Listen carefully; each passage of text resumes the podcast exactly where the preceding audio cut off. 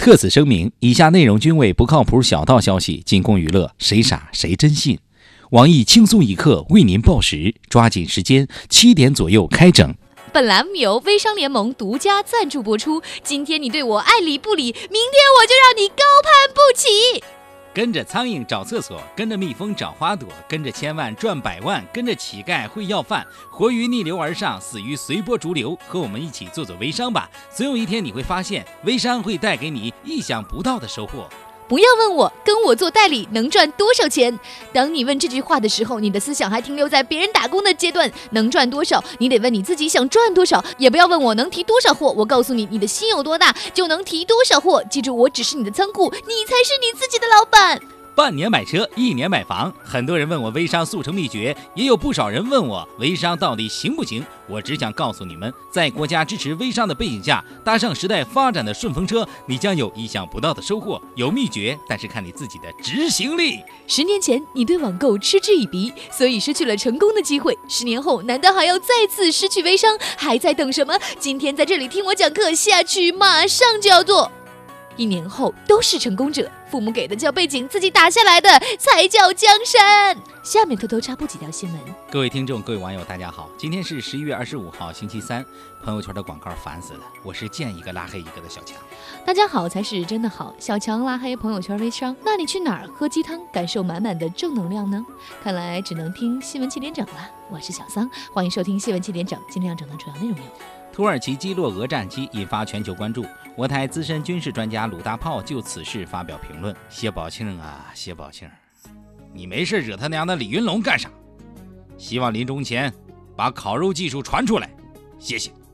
俄战机遭击落，普京大帝暴怒，公开发表讲话回应称：我们的士兵不惜生命在和恐怖分子战斗，但是今天有人在我们背后捅了我们一刀。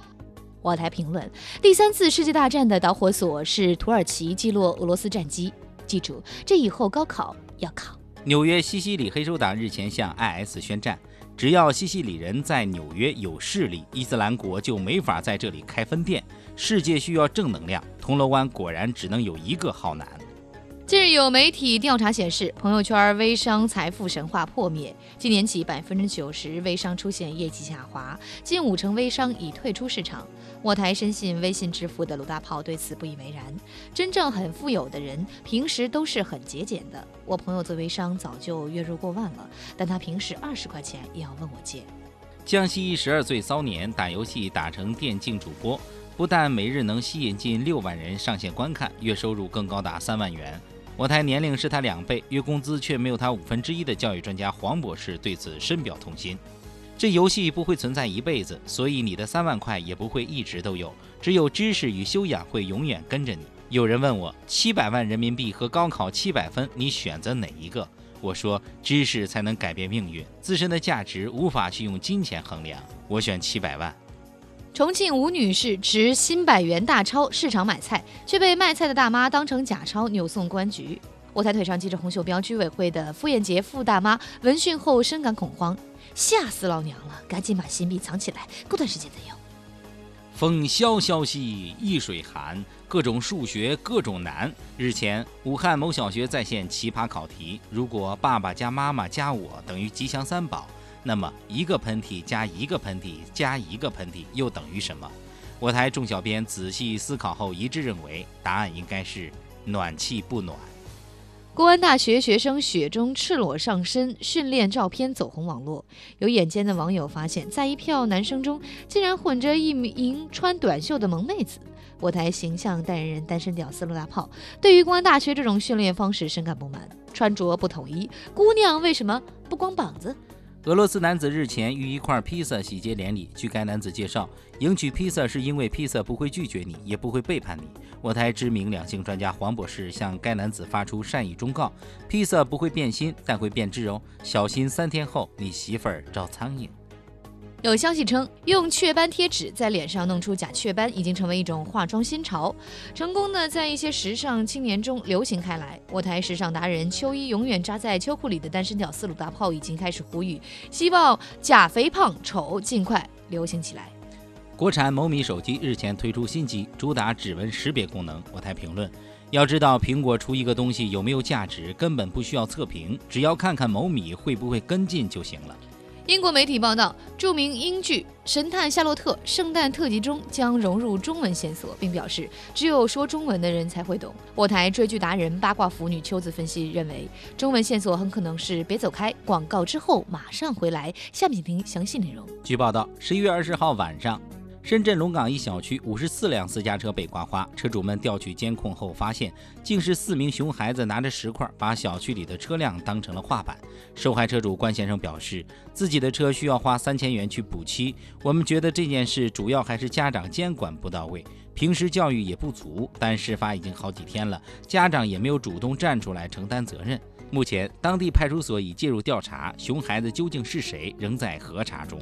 每个熊孩子的背后都有熊家长，孩子的坏习惯都是一点一点宠出来的。俗话说得好，小树不修不直溜，人不修理梗久久。熊孩子还是需要定时修理一下，免得将来犯下大错。我这也是为了孩子们好。熊孩子捣乱确实可恶，但换了是谁，家长都不敢出现呢？几十辆的维修费，万一里面再有几辆豪车，直接一夜回到投胎前了。熊孩子害人害己，还希望各位家长加强管教。我台资深教育专家老师表示，家长如果勇于承担责任，积极给予赔偿，你的孩子会从这件事接受教训，有利于孩子的成长。现在这种处理方法，孩子未来只会成为一个自私自利、推卸责任的人。假作真实，真亦假。哈尔滨霸气停车车主现身新闻七连整，苦练车技只是为了车震防盗。日前，只有三个月驾龄却成功将车停进两楼楼缝的赵小姐成为网络红人。女司机驾龄三个月摸黑停车，车体距墙面仅为五厘米，停车后从天窗爬出，第二天开车又从后备箱爬入。面对赵小姐的神乎其神的停车技能，不少网友表示要跪地膜拜。近日，车主赵女士接受我台专访时表示，所谓霸气停车也是苦练得来。因为自己平时喜欢在车上搞那种事，但又时常看到有歹徒趁车震打劫的新闻，于是就想出这么一种停车方式，这样坏人最多是看看，根本不能进来抢东西。至于如何才能练出这样的神车技，赵女士表示，除了充分必要的理由之外，更重要的是心中有车，人车合一，抛去杂念，道，道，道。今天的新闻七点整就先整到这里，轻松一刻主编曲艺写本期小编东子将在跟帖评论中跟大家继续深入浅出的交流。明天同一时间我们再整。行啊，今儿录完节目，咱们去四零四好好耍耍呗。哎，不去了，不去了，我着急回家。最近老婆盯得紧。咋啦？咋的事儿？被嫂子知道了？没，昨天晚饭后不是刷碗吗？我不想刷碗。我媳妇也不想刷，于是我就跟她商量，抛硬币猜正反，输的去刷碗。结果呢？结果我刚拿出一枚硬币嘛，完了我媳妇啪给我一个大嘴巴子，还问我，你他妈居然敢藏私房钱！哼。